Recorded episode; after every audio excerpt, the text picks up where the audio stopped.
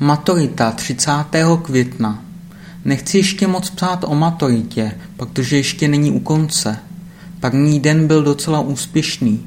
Všichni studenti uspěli u ústní zkoušky a několik z nich dostali vyznamenání.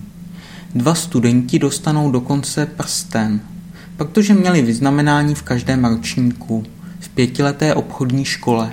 A co já? Měl jsem sedm kandidátů a všichni byli u zkoušky z angličtiny úspěšní.